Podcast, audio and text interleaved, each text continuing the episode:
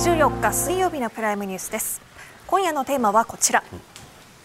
株安やデフレ相次ぐ格下げなど暗い影を落とす中国経済これは崩壊の兆しなのか実像に迫ります今夜のゲストをご紹介しますキャノングローバル戦略研究所研究主幹の岡崎久美子さんですよろしくお願いしますお願いいたします岡崎さんは日銀出身で中国人民銀行におよそ3年間にわたって派遣されるなど現地で中国経済の実情に接した経験をお持ちです。改めてよろしくお願いします。よろしくお願いいたします。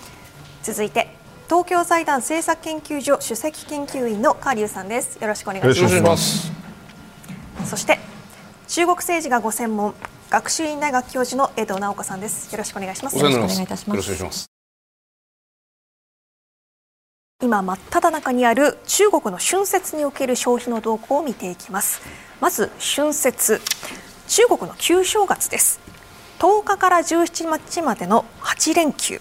中国政府の発表によるとこの前後40日間で過去最多となる延べ90億人が移動する見通しだということで日本にも多くの観光客が訪れています。うん。カリさん、この90億人という数字見ると景気いいのかなというような感じるんですが。その90億でどうやって数えるかにもよるんですけれども、あの都市部で、ね、出稼ぎしている、はい、いわゆる農家の労働者、はい、あの中国の公式統計では約3億人と言われているので、うん、彼らが、えー、ふるさとに帰ってまたと、えー、その大都市に戻ってくる、うん、これ1往復で2回とカウントするわけだから、うん、残りの都市部の人たちがですね、あのすぐそこ買い物に行って1回と数えるとこれ、きりがないわけですから、はい、僕は90億はなくて、うん、まあ多くて40億ぐらいじゃないかなという感じ、うん、だからどうしたんじゃなくて、うん、結局、そのどれぐらい消費、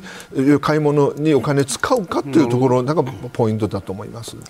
そうすると移動の人数というよりも、まあ、その後出てくる経済指標とか見て消費が伸びてるない？かどうかみたいなそういうこう見ないと、まあ、でも中国政府が90億人ですってドーンと言うってことは、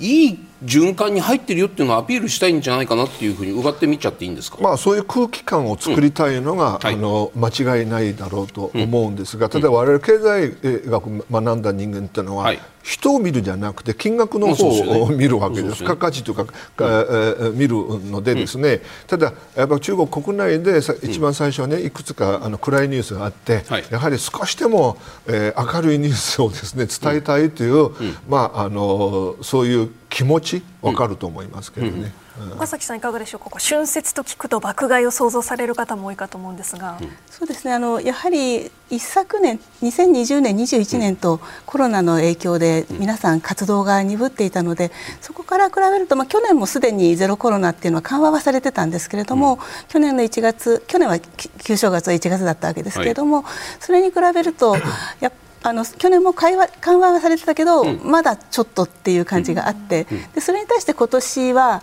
あ、まあ、本当に何ら制約がないっていうことなので、うん、先ほどカリュウさんがおっしゃったように、本当にそんなに大勢が動くのかなっていう問題はあるにしても、多少その気分的にそのいよいよこうば弾けたいっていうか、逆にもしかすると閉塞感があるからこそ、こういう旧正月でみんなが集まる、親戚も集まる友人も集まるっていうところでちょっと、あの華やかなことをしたいっていう気持ちもあるかもしれないので、その点は去年より強い数字がもしかしたら出てくるかもしれないなと。それってあのコロナが明けた頃によく僕らそのリベンジ消費って言葉を使ってね我慢していたことからバーンとこう反動で掴んだぞっていう今中国はその真っ只中にあるようなイメージもうもうそれって去年の話じゃないんですか？今でもまだリベンジ消費が燃えてるんですか？なってないですね。むしろ去年1月あの去年の4月にかけてリベンジ消費だって出かけたんですけれども、はい、それがむしろしぼんでしまった感じがあって、うん、そこはやっぱり全体としてベースが良くないっていう感じがどこかにあるんだろうと思います。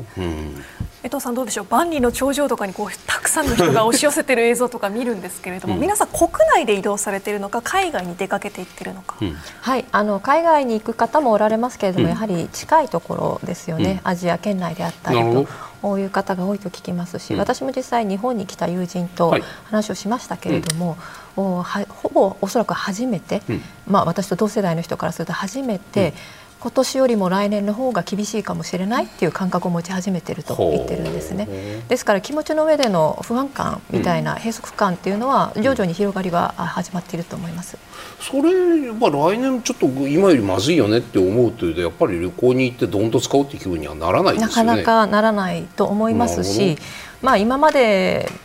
本当に一般の方たちの認識、はい、今年より来年がいいっていうのは当たり前に思ってたんですね、うんうんはい、それがひっくり返ったっていうのは、うん、やはり行動を変えなきゃいけないかもしれないっていう、まあ、如実に現れる一つのきっかけになると思います、岡崎さん、先ほどそのベースが良くないとおっしゃいました。はいベースが良くないっていうお話、カリュさんの話とか、江藤さんの話とかでも共通する部分あると思うんですけど、ベースが良くないっていうのはどういう意味ですか？あの例えば去年の例でいくと、はい、実質の GDP は5.2%伸びたということで、はい。はい。うん、あの当初の政府の目標が5%前後でしたから、うん、それは見事にクリアしてるんですよね、はいはいはい、で中身を見ても消費が引っ張っているように見えるんですけれども、うんはい、どうもそのその消費っていうのがここがすごく体感っていうかこの感覚的なものなんだろうと思うんですけれども、その中国でビジネスをしている人たちからすると、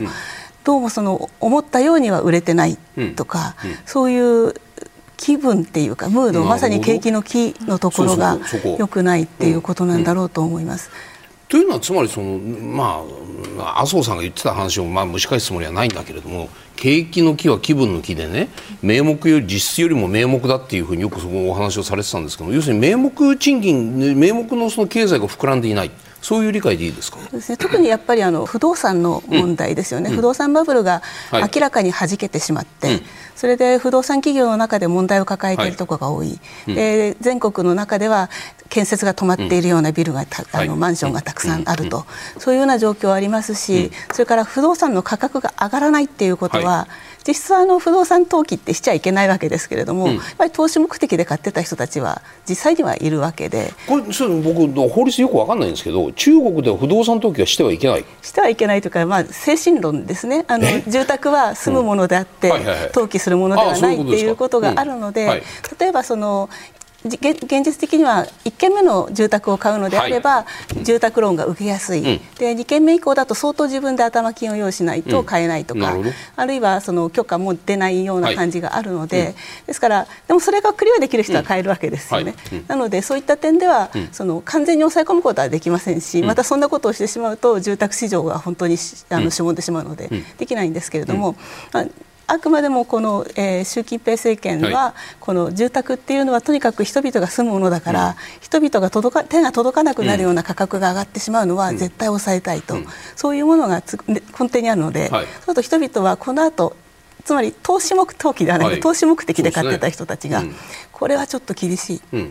ということになると、自分の、まあ、今後の収益ってい。う期待が、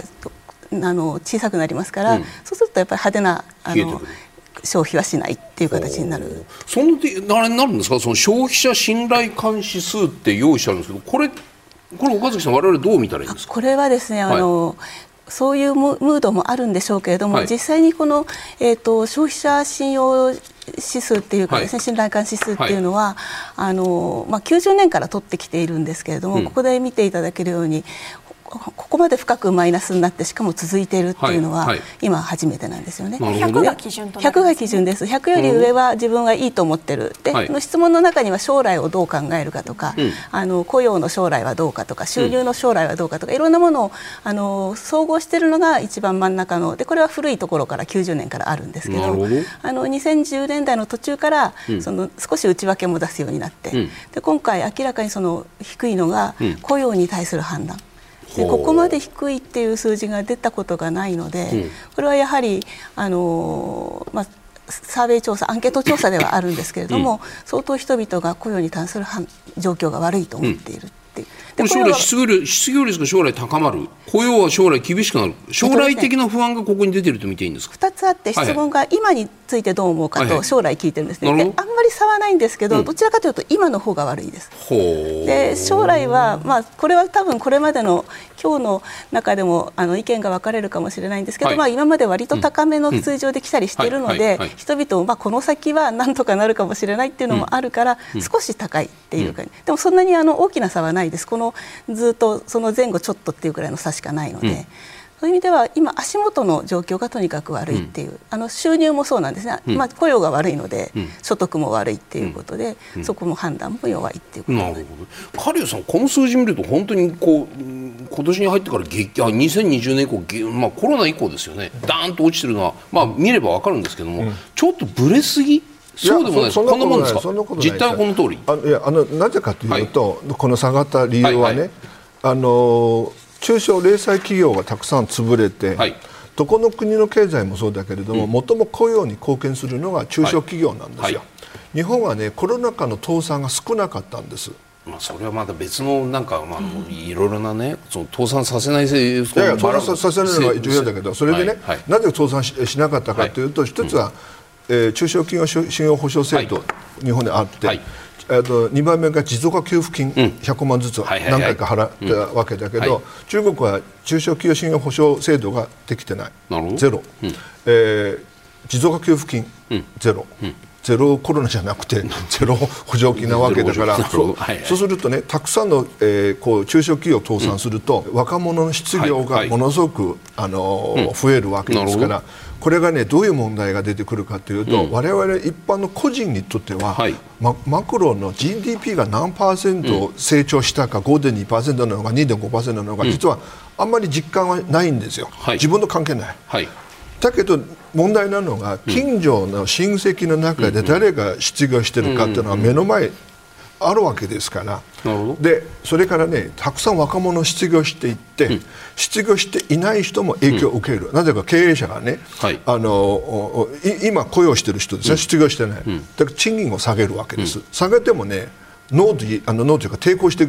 来ないわけですよ、はい、嫌ならあの解雇してあると言ってね、はい、なぜかというとその外でねあの、うん、就職をね、待ってる人はいくらでも就活やってる人いるわけですから、こういう状況の中で、うん。人間って消費を控えるわけですで中国の今ね貯蓄率がものすごい上がってるわけです。上がってるけど使わない、うん、で使わないんだけど本来はあの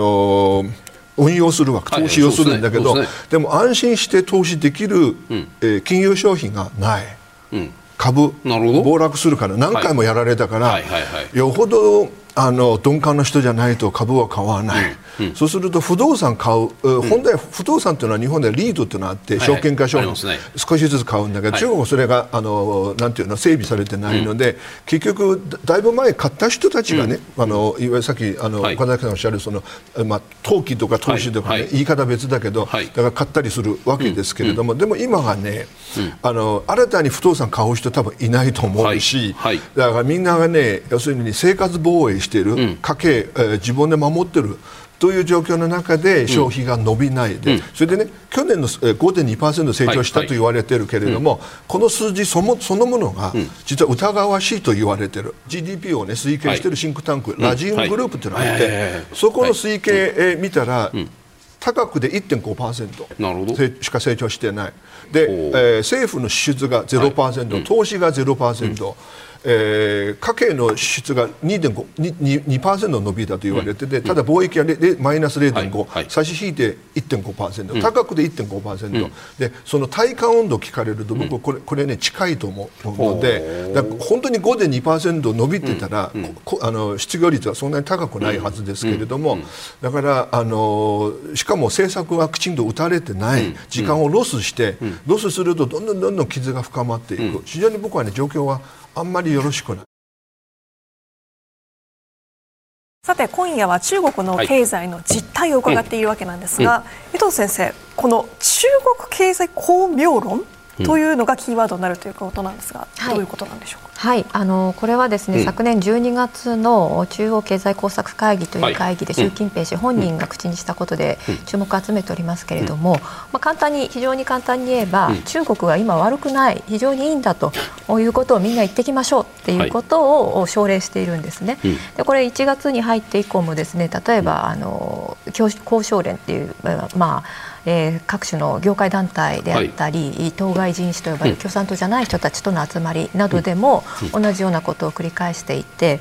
中国経済が雰囲気として今先ほどお話にあったように良くないと、だからいいんですよいいんですよっていうことを分析してみんなで盛り上げていきましょうという議論が基本的な理解になります。ただ12月にですね公安部という世論を取り締まる部門がですね、これやらなきゃだめですよとこういう形で指示を出しましたので、はい、むしろやらなかったら取り締まりの対象になるということでですね非常に厳しい世論統制に当たると思います。うんうん、で実際にこの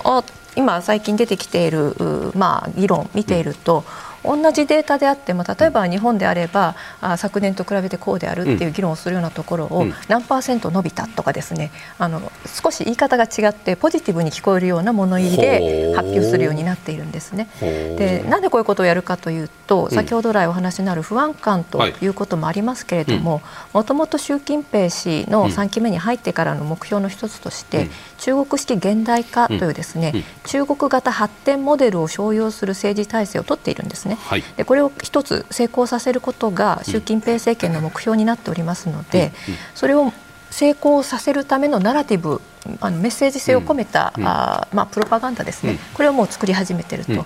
で共産党政権っていうのはこれ中国に限らないと思いますがプロパガンダを使うというのが、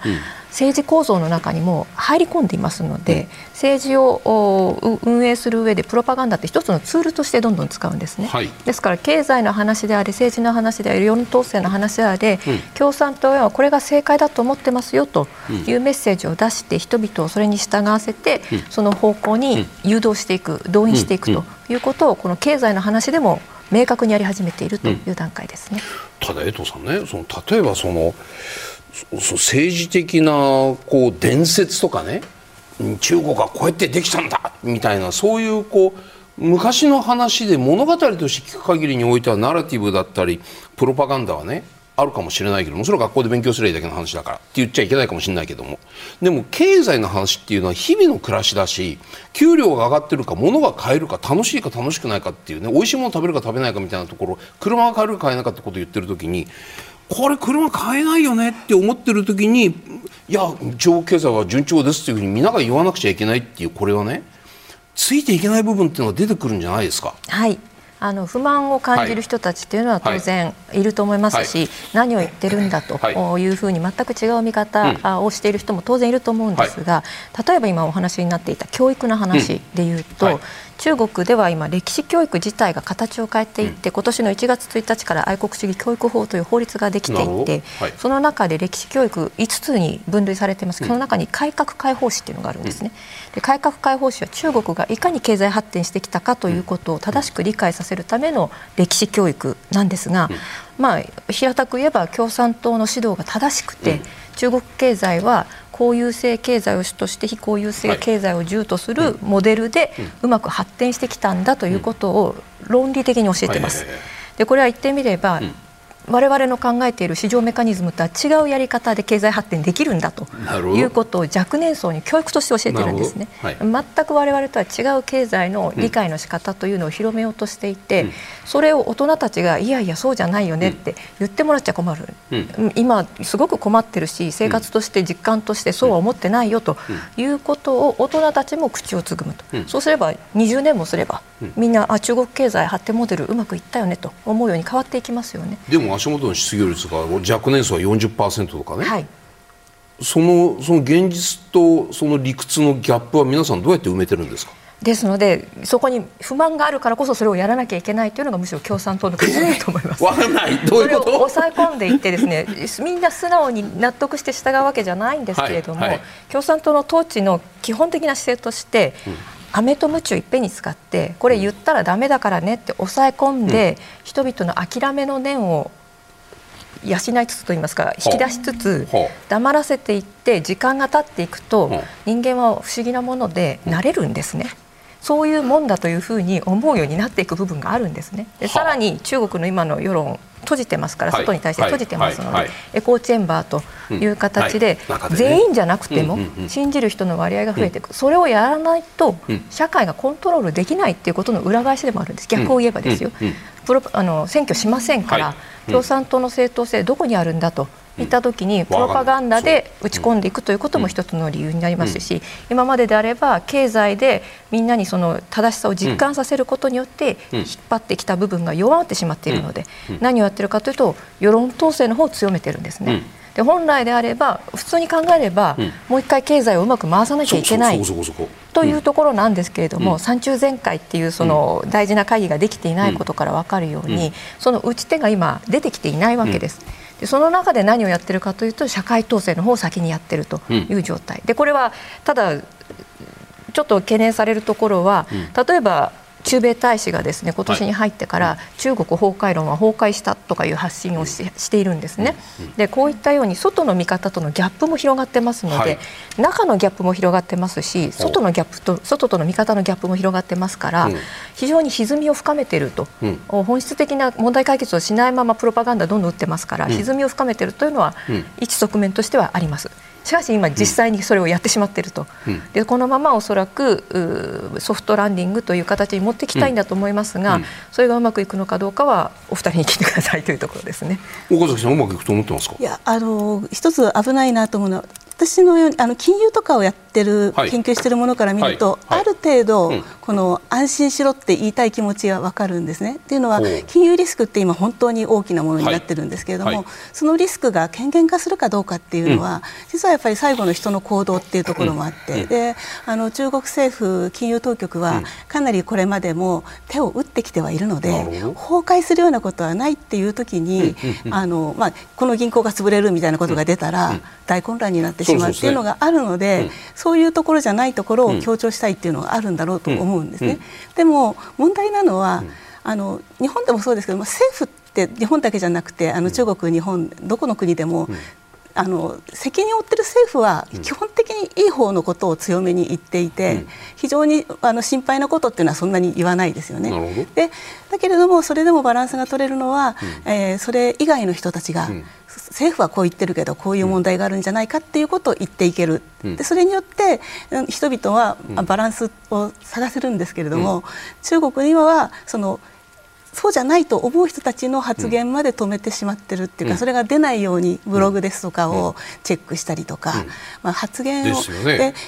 90年代ですと、はい、あの中国の私の研究仲間と話していると、うん、まあ、政治はいろいろ難しいことあるんだけど、うん、経済については何を自由に言ってもいいんだっていうふうに言っていて、だか。らこういう問題があるとか、はい、本当に外国人である私たちにも話してくれてたんですけど、はい、それができなくなってるっていうか、まあ、やりにくい雰囲気になってるっていうのはよくないなと思います。あそうか。この公明論っていうのは経済公明論だから。経済これまでは経済についてはいろんな問題当然あるので、ね、表現の自由があったんだけれども表経済における表現の自由を締める締め付けるその拘束するのが経済公明論という見方見方でいいんですそんなに悪いところはないはずだみたいなあるいい面だけを強調してしまってるっていうところが問題ですよね。はいはい、で先ほどのところとちょっとあの、えーと、矛盾するところもあるかもしれないんですけど、はい、中国の人ってまた逆に言うとすごく現実的で、うん、上に政策があれば下に対策。なので、表向きは従ってるかもしれないけれどもあの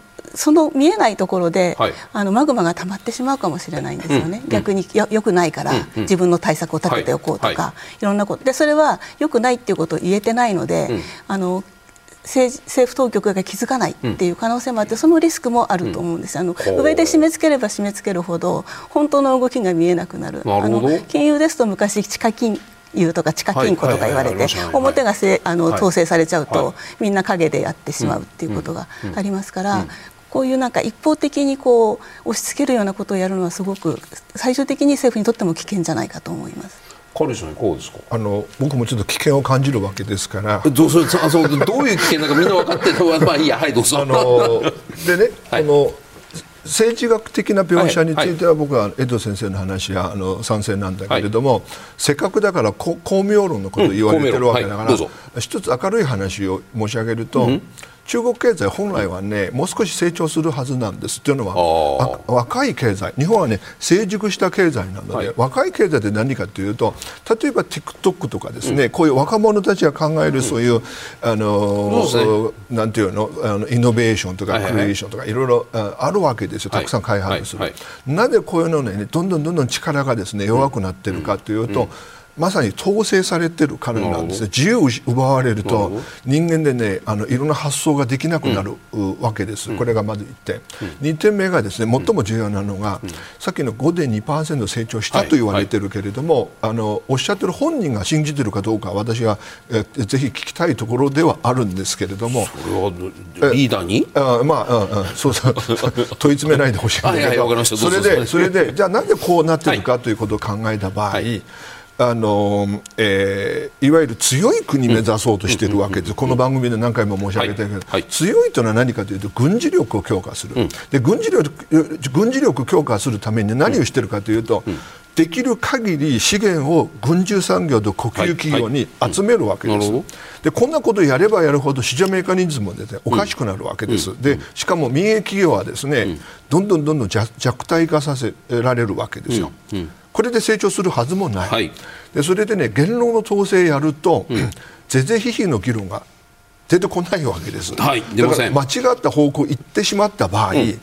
誰もそのそのその文句言わないわけだから修正されないわけですね。だけどじゃあ一番統制されているのが誰なのかというと、うん、一般の人民ではない。もちろん統制されてるよ。でも最も統制されているのは人民ではない。共産党の幹部と高級幹部あそうなんもちろん彼らの言論だって盗聴されてるわけだから。だから言えないでしょ、はい、そうするとですねみんな、はい、あのまあ、中国で今寝そべてるっていう言い方するんだけどこの幹部たちが余計なこと口挟まないようにしてるわけですから、うん、みんなシーンとした、えいるわけなんで、うん、そうするとですねどんどんどんどんどんよりとした 空気感に包まれるわけですから、うん、この経済ね活性化す,、るはずもない、うん、でさっきおっしゃるあの岡崎さんおっしゃるその金融のそのお金の回り方、はい、それはそうなんだけれども要するにシステムクライシスを心配していて、ただやはりね情報の共有を一つの社会の中できちんとなされないと、この経済の効率、うん、えー、我々の言葉で生産性が上がっていかない、そうするとねまだコロナ禍終わって1年ちょっとぐらいしか経ってないんだけど、例えばね3年5年このままあの時間経っていけばですよ、はい、ソフトランディングするところか逆戻りするわけですから、だからそうすると、ね、プロパガプロパガンダの上では明るいよ、はい、でも生活はレベルが下がる一方、これで人民が、北朝鮮の人はね自由味わったことに贅沢は知らない、それは我慢するよ。我々中国人は、あの私以上に彼らがあの贅沢を味わったわあの幹部たちですよ。そうするとそれに従うかというと僕はかなりあの危ないと思います続いて中国経済の実態なんですが膨れ上がる債務リスクから実情を伺っていきます、うん、債務状況対 GDP 債務比率というのがあります、うん、国際決済銀行によりますと去年6月末におけるこの数字は307.5%ということで、うん、債務が膨れ上がっていることが分かるんですが、岡崎さんこの企業政府家計など様々あると思うんですがどこが主に債務を抱えているのか、中国の場合は統計では企業部門の債務が非常に大きいというふうに言われています。うん、であのこちらの図で見えるように、はい、えっ、ー、と307のうち、うん、えー、金融以外の企業が166%っていうことなので、うん、まあ、企業部門が多いんですけど実はこのそれに対して政府部門あのこれは地方政府も吹きますけれども、はい、それはあのどちらかというと穏やかなというか国際的な水準で見ると安全圏って言ってもいいようなレベルになってるんですよね。でもこの中国の場合は独特の事情があって、地方政府に関連する企業が地方政府のインフラプロジェクトのための資金調達を行ったり、現地のあの地方政府の活動のための資金を借り入れたりとかしているので、この企業部門っていうところに、はい、あのかなり地方政府関連の債務があるって言われていて、うん、これが人によるんですけれども、うん、50%分ぐらいそうじゃないかとかもっと100近くまであるはずだっていうような人たちもまあ見方にあるんですよね。なので、まあ、地方政府の債務だから安心だっていう見方もできるし、あのでも逆に言うと政府債務がそんなに余裕があるわけじゃないっていう見方もできるわけですね。そうすると例えばその政府系ないしはその地方政府にくっついていると思われる企業のね、債務が166%あるとした場合にですよ、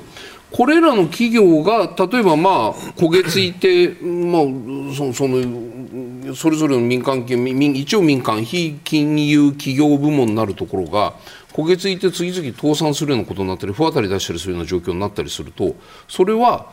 今のお話だと中国の地方の自治体が共倒れしていくリスクがあるとこういう理解で見ていいんですか？そうですね。あの地方政府の財政というのをもしガチガチに考えようとしたら、はい、その地方政府、まあ、切り離しているのは実は地方政府は責任がないんだっていうことにしたいから切り離しているので、はいはい、えーと最終的には知らないということもできる。できる。んですよね。でもそれが本当にできるのかっていうのはそこがよくその曖昧な保証をしているんじゃないかとか、あるいは政治的なやっぱり動きがもしかしたらあるんじゃないかなと思うんですけど、その地方政府の党有紙平台っていうプラットフォームっていう言い方をするんですけども、その調達をするための場、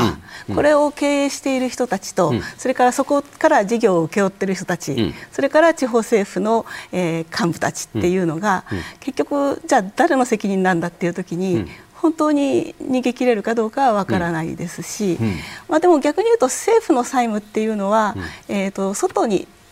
国外に、あの債務を負っていない限りは、はい、まあ、日本もそうですけれども、どんどん膨らんでも回していくことは可能なんですけど、そうなってくると人々がそれを信用するかっていうか、そのこのままでこの国は大丈夫なのかとか、今でも日本でもやっぱり将来の年金が心配だっていう話が出てくるのと同じように、今の今でもあのコンフィデンスが弱くなっているのに、人々がこうやって政府がまた負債が多くなってしまうと、将来助けてもらうことができなくなるんじゃないかっていうふうになりますから、そこのところも難しいですよね。あの企業の債務よりも政府の債務の方が、うん、あの破綻するリスクは小さいと言えるんですけれども、はいうん、安定性っていう意味では。ですけれども逆にそれは人々が将来にわたって責任を負わなきゃならなくなるかもしれないと思ってしまうのでつまり自分たちに対して国がやってくれることが少なくなるというふうに思っちゃうので、あのそのそこがクリアになるとまた政府に対する信任が落ちてしまうかもしれないっていう問題はあると思います、うん。うん、今みたいなお話っていうのは例えばその政府が 80%GDP で80%非金融企業これがだから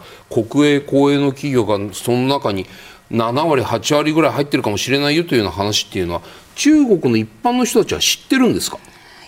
ここの部分の開示がされてるかどうかっていうのはマーケットに対するその心の問題としてものすごく大きいと思う。そうですね。はい、あの本当の一般の人たちにはわからないかもしれないんです。が、ただもうこれはかなり言われていることではあって、またあの IMF が、あの毎年、えー、4条コンサルトって、はい、あの必ず、うん、あのディスカッションをしてどういう評価をするかって中国をやるんですけれども、うん、そこで IMF 自体はやっぱりもっとこの政府債務を大きく見ていてそれを公表してます。あの、えーと、合意はしてませんっていう、はいはい、あの正し書き付きで、はい、自分たちの推計ではこのくらいだと見ますというふうに言っているので、うん。まあ、あのある程度その経済に関心がある人たちは分かっていることではあると思います。カリさん数字どのようにご覧になりますか？あのね、あのこれバランス的に申し上げると、まずその、えー、今の三倍、300%以上あるのは、これ、ストックなんですね、溜まってるその債務、でこれ、ストックというのは、一つ怖いのが、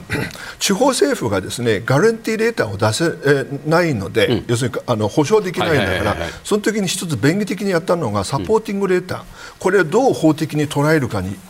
よって結果が違ってくるわけです、サポーティングっていうのは完全に保証しないんでだけどあのサポートをしてるんだからそうするとその債権を買った人社債とか金融債買った人が、はい。はい、そのどう受け止めるか最終的に最終的にもちろんもあの資本主義の国の国であれば揉めるわけですけれどもあの我が国の共産党と揉めることは多分できないわけですから そそその辺だけど、はい、最後誰がね、そその損切りするかっていうのがまあ一つあのまあ未知数と置いておくと、うん。うん、でもう一つ重要なポイントが、はい、えー、このえー、今、ストックの話申し上げてるけど、はい、もう一つはねバランス指導上のその歳入と歳出両方見ないといけませんが、はい。はい、あの経済がねある程度成長を続けていければ、歳入は入ってくるんですよ。だけど経済があのあんまり成長しなくなった、うん、しかもあのなんていうのその不動産バブルが崩壊して、うん、あの土地をね売った場合売れない、うん、で土地財政で得られるはずの財源が得られなくなって、うん、地方政府が税金を取れないわけです、はい、経済成長しない、はい。はい、だから歳入が、ね、大幅に減少する、うん、だから今、中国のいろんな地方政府では、えー、地方公務員の給料をカットされてるわけです。すでに、すでにね、えー、これがまず一つ歳入の問題がね出てきてるわけ。これもストックじゃなくてフローの話ですね。フローのフローの話。それで、はい、もう一つがこの経済がね、はい、インフレーションになっていった場合、3%、5%物価上昇していった場合、その分ある程度相殺されるので、うん、ストックの部分がね、うんうん、これデフレに突入していった場合、うん、相殺されなくてむしろずっとその債務がですね、溜まってしまうわけでしょ。で一方歳出の方もう一回見ると、何が問題出てくるかというと、日本と大きく違うのが、うん、あの日本はねあの社会保障ファンドというのは全国一律のプールなんです、はい、反町さんが北海道行かれようが、うん、沖縄行かれようが、うん、あの健康保険証を見せれば 3,、はい、えー、3割の自己負担率払えば病気見てもらえるので、中国はおのおののえー、地方自治体がそれぞれ独立したプールを面倒見ているわけなのでで経済が発展経済の発展が遅れている、うん、地方自治体の場合は、はい、定期的にそのプールにお金を入れないと、年金生活者の年金カットされないといけないわけですから、そうすると社会不安が一気に増幅するわけですからだからストックとフローそれから歳入歳出すべ、て問題があって、これどう解決するかっていうのは、もう大変だと思います。それでも例えばじゃあ自分の将来現在の医療保険であるとか将来のあの年金に不安があるからといってじゃあそういう今日豊かな自治体に移動する移動の自由もないですよね。戸籍管理制度あっていや、ね、うんうん、あの移動したいんだけれども、はい、例えば上海に移住しようとすると、はい、PhD 持ってますか、はあ、だから80歳の人は、ね、今から PhD 取りに行く？ありえないわけですから、だからそれねなかなかあの国内の移民と言った方がいいかもしれません、はい。はい、これもできないわけですから、うん、だから僕はね早めに早めに対処して、うん。うん、えー、唯一の方法はどうだろう？あの緩和をしてですよ。あの増刷してあるいは、まあ、つ綱渡りだけど、えー、緩和じゃなくて今のは要するに金融、ね、金融緩和ですよね。金融緩和だからそれしかないわけですか。ら今とりあえずやれるのが危ないのであのその穴埋めをしていかなきゃいけないわけですから、その保証をしていくという意味でですよ、はいはい、あのそれがやらないと時間経てば経つほどあの今のこの3倍の、はい、GDP3 倍のこの債務っていうのは、うん、有利子負債だからね、しかも複利,、複利計算していくと、倍々増していくわけでものすごく怖いわけですよ、うん、だからあの李強首相がどこまでこれ,、真剣に受け止めていらっしゃるかわからないんだけど、うん、僕は決して楽観視できないと思います。今すぐ手を打たなくちゃいけないという意味でおっしゃってるように聞こえます。もちろんそうです。それって例えばその今のまんまでいくと数年後には地方の社会保障が破綻するとか数年後にはどこそこの自治体のどこそこのなんとか省の州州の公営企業が軒並み倒産していくとかそういうシミュレーションがあるんですか、ね、いやいやないです。あの地方自治体破綻しません。これ社会主義だからありえないんです。あいやそれにぶら下がってる公営企業が倒れて、う。ん、それから社会保障、はいプールもね破綻しない。破綻しないけどカットするの。ああそうだからあの月々例えば4000、ね、月々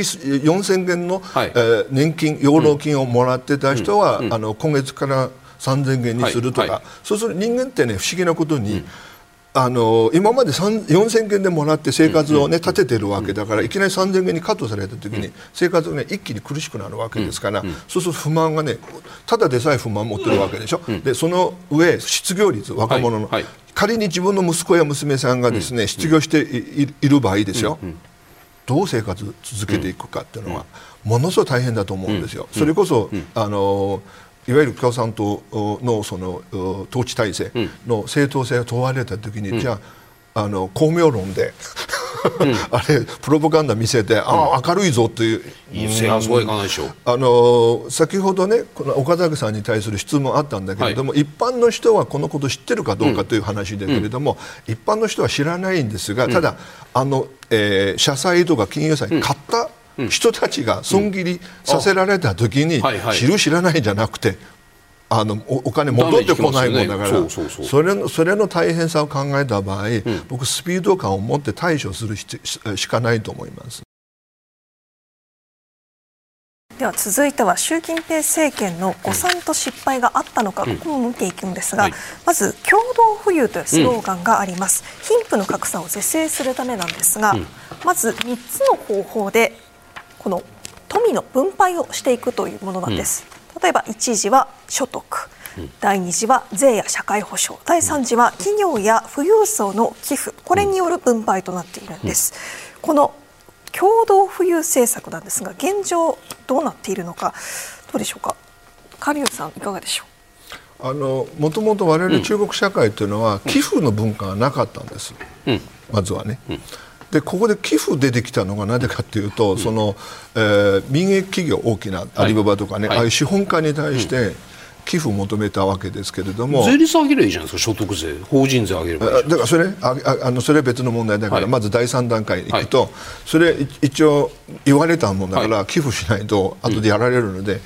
寄付したんですよ。はい。あはい。うん、あのかなり、かなりの金額。だからあれね一過性なんです。寄付っていうのは自分の意思であの寄付しなきゃいけないんだけれども、はい、あの強要されて寄付っていうのは寄付じゃないんですよ、うん、でも今の強要されて寄付の話ですよね。そうそうそう、はい、それでね第2段階、下からいくんですけれども、はい、税度社会保障、あの中国のその租税負担率で見た場合、うんなかなかこれは僕も計算しようと思って、うん、なかなか統計がね揃わないというのがあって、はい、でも、えー、中国国内の研究者にインタビューすると、かなりその、えー、租税負担率が高いと。あそうなんですか、うん、あの名目上の税税率よりも、実際にななぜかというと、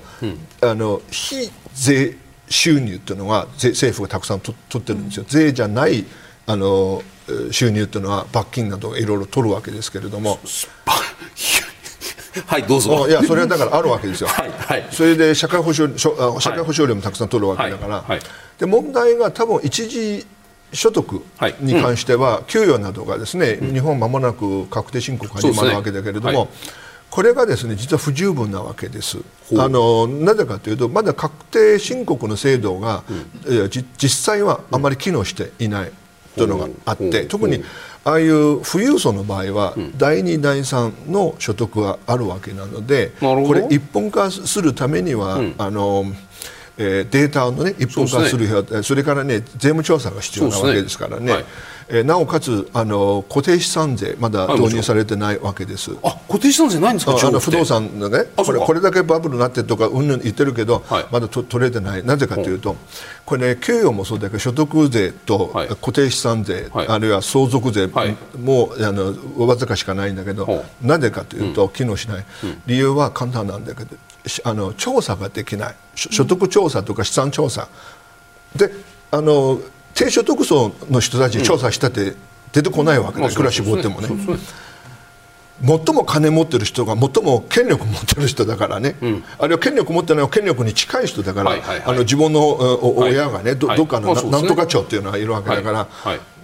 税務署員がですよ、うん、そういう人のその所得とか財産を調べに行ったら僕身の危険にさらされる可能性があると思うので。じゃあダメじゃないですか要するにその再分配機能がなしありえないありえない社会ということになりますだからあの今日これ出てないんだけどジニーケースっていうのは、はい、日本は0.3ちょい、はい、ぐらいだけど、はい、えー、格差を示すやつね、はい、これ大きければ大きいほどいけないんだけど、中国は0.47超えていますからもう社会不安になるその臨界ではるかに超えてい。るわけですけれども、うん、あのなぜなのか所得でも正確に補足もしていないのにどうやってジニーケース出すんですか？それもまたなんか違うこれはね違う。あれあれだからあの調査するわけでサンプリングできるんだけど、だからあのあの調整するときにはサンプリングじゃいかないので、そのぐらい調べるんだけれども、だから固定資産税なんかは、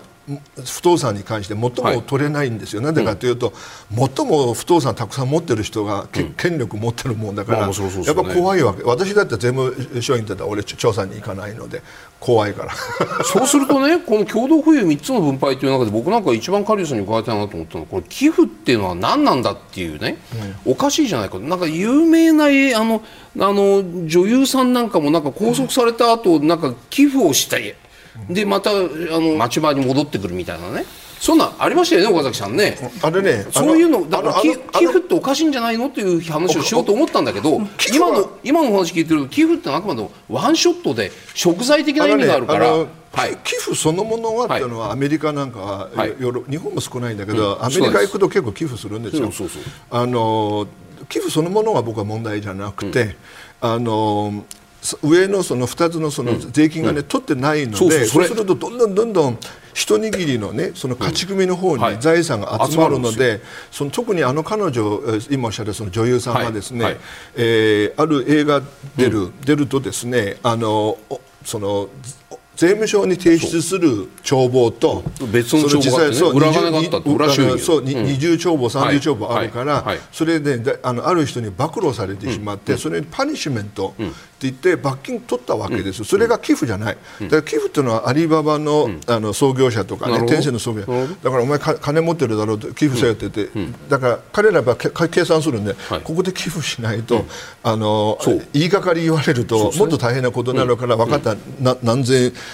何千万とか、何億とか、あの寄付するわけですけれども、ただ、そういう感情的なやり方っていうのは一過性しかないわけですから、僕はもっと制度の整備をきちんとやらなきゃいけないんですけれども、ただ中国国内で意外にもこういう提案というのは、提言というのはなされてない。岡崎さん、なんで中国の税務署ってそんなに弱い弱弱いんですか？あ、まあ、あのしっかりしてないですね。あの日本だとやっぱり確定申告だけじゃなくて青色申告会とか、まあ、基本的にあのいろいろみんなできるだけ払いたくないっていう工夫をしようとはするにしても、うん、払わなければいけないものだというふうに思っているし、うん。はい、そのための相談窓口があり、はい、また、まあ、税務署の側も、はい、昔は知りませんけども最近はやっぱりすごく親切で、相談に行けばこういうふうにできるっていうことを本当に丁寧に行きやすいんですよ。でも中国は私もやっぱり納税に行ったことあるんですけど、あのなんで納税する側がこんなに頭下げなきゃなんないんだぐらいな大変なんですよ。その通帳とちょっと違うことがあると。納税させていただきますなんですなんですね。だからそういう 非常になんていうかまずその税っていうことに対する感覚が違っているっていうのがあるので、はい、そこはもう文化の文化というか社会通念のものでこれから時間かけて作っていかなきゃいけないだろうと思いますけどなかなか簡単では。だからあのいろんな税のシステムにしても、うん、税務署の担当官次第って言われてしまうところが多すぎて、はい。はい、結局この税金を払うべきなのかどうかっていうのは、その企業の場合だと担当官で決まるからみたいな、でそれを今一生懸命汚職腐敗撲滅でやってるわけですけど、うん、うん、なかなか難しそうだなっていう感じはあります。そうするとねごめんなさい。なんかこう、代表なきところに課税なしみたいな話になるんだけれども中国は要するにね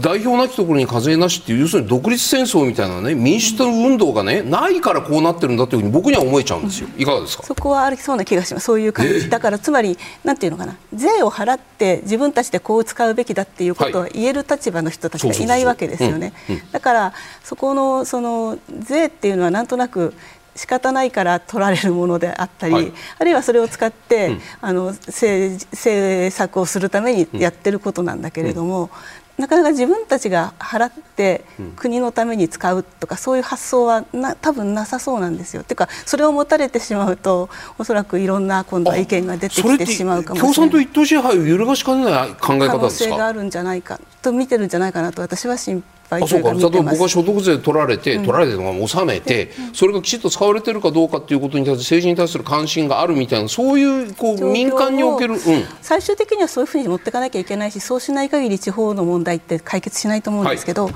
多分今はそれを恐れていてあの人々がいろんなことに口を挟んでくることはあんまり避けたいと思うので税についてもあんまり開示もしないっていう感じ。消費税でなんか分かんないように取っちゃうっていう法人税とか所得税とかっていうとねなんか通税感があるじゃないですか。全全員一律の10%消費税みたいなそういう中国って消費税ってあるんですか？あのそれに近いものがあります。で面白いのは、はい。そのじゃあ選挙がないから、そういうのって簡単にできそうな気がするんですけど意外とやっぱりその人々の反響っていうのは気にしてるみたいなのでその消費税に当たるような税がですね、はい、税率が上がると、はい、そまさにあの人々の生活に直接影響がくるので、はい、また今の段階だと党に対するせあの不反あ批判批判とか、うん、不満が出ちゃうってことだと思うんですだから、うん、多分もうちょっと社会環境が良くなって経済環境が良くなったところで上げたいと思ってると思うんですけど、うん、今やるともう全然ダメですよね。それってごめんなさい。堅苦しいこと言うときちっとした民間からのその人々からの信託を受け受けていないという後ろめたさが税に踏み込めないでいるというふうに聞こえます。うん、あのもともと多分だからその社会主義っていうスタートから始まったところの、まあ、利潤の分配であるとか資源の分配っていうところから始まっていて自由度を高めるためにその利潤の分配あ上納の代わりに税を上げるって形使ってもいいようにしたのであの根本的なこの感覚がちょっと違うっていうところかなと。いかがですか？あ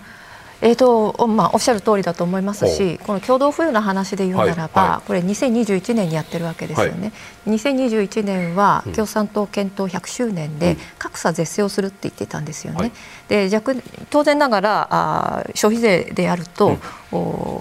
あの貧困層の人たちの方が打撃が大きいと、うん、一律に取られてしまえばそれはやっぱり共産党としてはできないわけですよね。だから取ってるところからそうじゃないところに回すという形を取らなければいけないですし、まあ、カリさんさっきおっしゃったように第三次分配で言うならば党に対する標準の意を示せというところがあったわけですから出てくる企業がアリババ、テンセントといったような IT 産業の優であったわけですよね。そういった政治的な意味も含めてあのこれはまあ、一つのプロパガンダとしてやってますけれども同時に習近平氏が自分の政権のレガシーとして残す言葉としても使ってしまったので、うん、おそらくまた出てくる可能性があって、うん、その時に前回のように混乱をもたらすうまく機能するかどうかわからない不確定要素の高い政策だと思います。それはでも例えば IT とかねその純粋民間企業の利潤とかそれのその創業者が巨大な利益を得てるからといって寄付をするっていうのまあ、それはモデルとしてあるのはいいですけれどもじゃあ例えば国有企業の経営者とか巨大な利益を得ている国有企業が国に寄付とかしてるしてるんですか？それどう,、ね、どうなんですか岡崎さん？あの大きな国有企業もあのそれこそ見本のようにやったりはしてましたよね。であとあの国有企業も気の毒なところがあって結構社会保障の負担を求められたりとかあのなんていうかそこは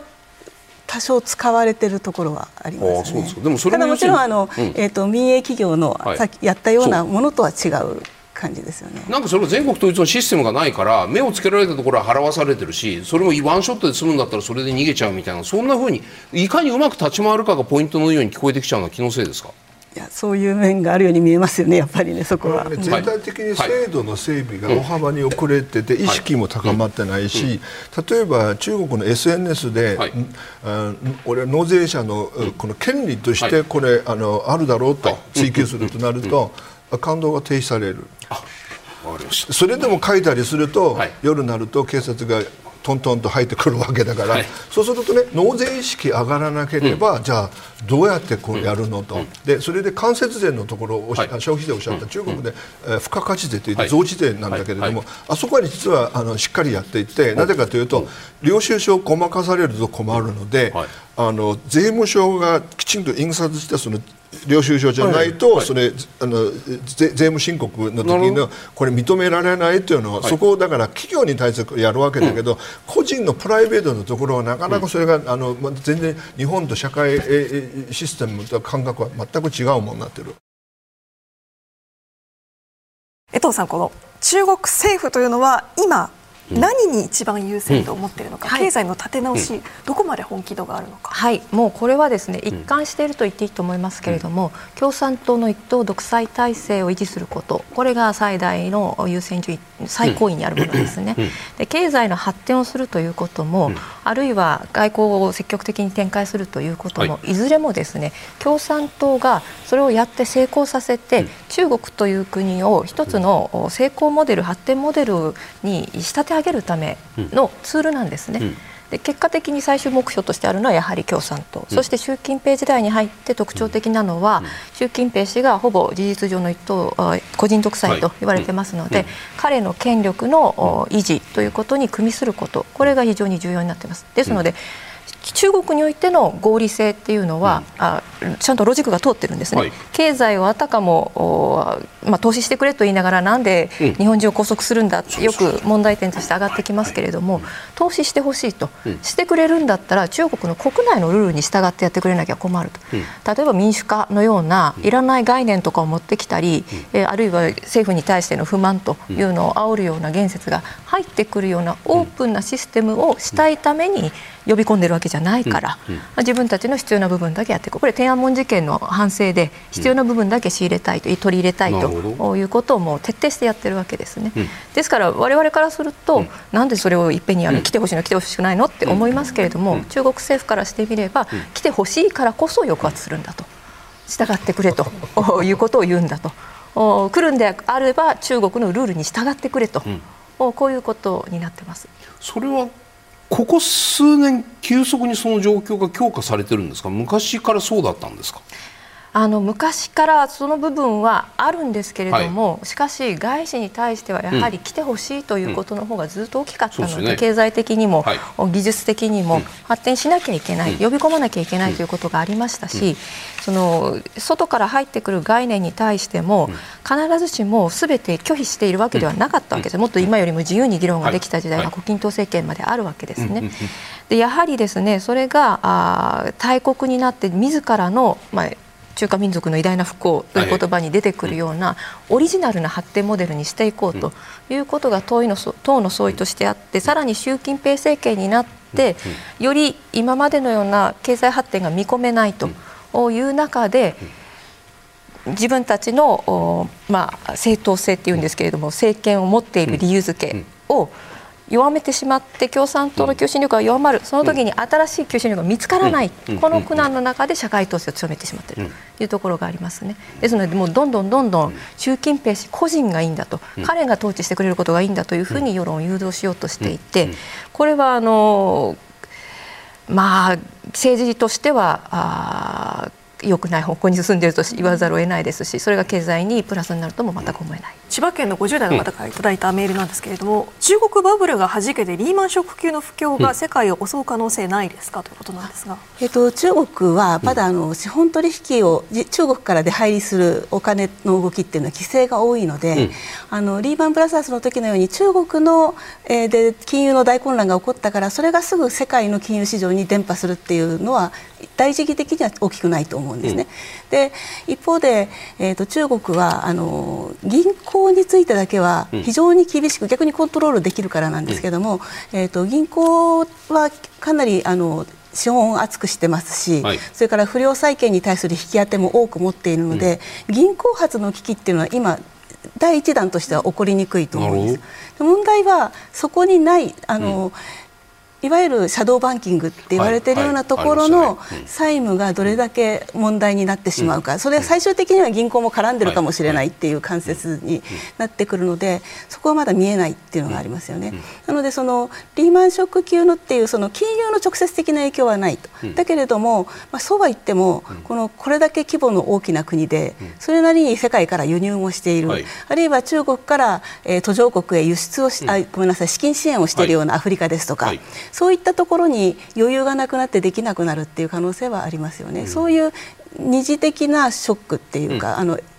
打撃は起こる可能性はあると思います、直接的な話として例えばアメリカとか日本の金融商品の中にね中国のさまざまなそういう債券等とか組み込まれているというそういう可能性は多少はありますよね。組み込まれてはいるんですけどそんな大きなダメージ。あのそもそもがそんなに自由に売買できてないのであのファンドでなければだめだとか、はいうん、そういう意味であのリーマンの時の規模に比べると全然中国との金融の関係っていうのはないので、そこのインパクトはない。そこは切れてます。中国というのはバーチャルの金融の部分がね、うん世界中国と関係のある国々に迷惑かけるのが可能性が今低いと思います、うん、思うけど、うん、問題なのが中国の経済がクラッシュした場合マーケットが萎縮する、うん、だけど日本は典型的なんだけど中国のマーケット中国の需要に依存してるじゃない、はいはい、中国に輸出、はい、それがねあのよりによってこれ日本に戻ってくるわけですから、これ影響を受ける、反面あの金融について中国の、えー、富裕層の一部がね、日本に来てるわけです。あの株も買うし、はい、えー、不動産も買う、買えー、移住もしていて、うん、最近がね僕はね面白い現象だなと思ったのが、うん、中国のリベラルの知識人がですね、うん、金も持ってる人たちですけれども、東京でいくつもあの中中国語の中国人向けの本屋さんを作ったんです。これはねいわゆる何を意味するかというと中国人のコミュニティができつつある。しかもレベルが高い人たちがこ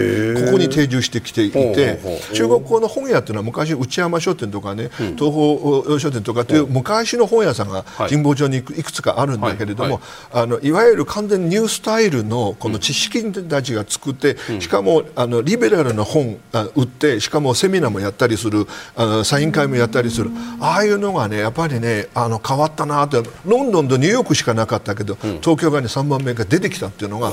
素晴らしいと思う。それ中国語の本しか扱ってないんですか？いやあの日本関連のその日本語の例えばあの、えー、日本にあの遊びに来るその人たちがそこでか、買って旅行に行く読む本というのは、あもうあるんだけれども、そういうのあまだ出来たてだからそれは将来的にどういう動きにつながっていくんですか？いわゆる安心して日本に移住できる環境が整っている？中国経済がしばらくの間、多分ね、なかなかリカバリーされません。でその代わり、中国以外に来ている、その国々に来ている中国、特にレベル高い教育されている人たちがですね、い。わゆる、えー、グレーターチャイナネットワーク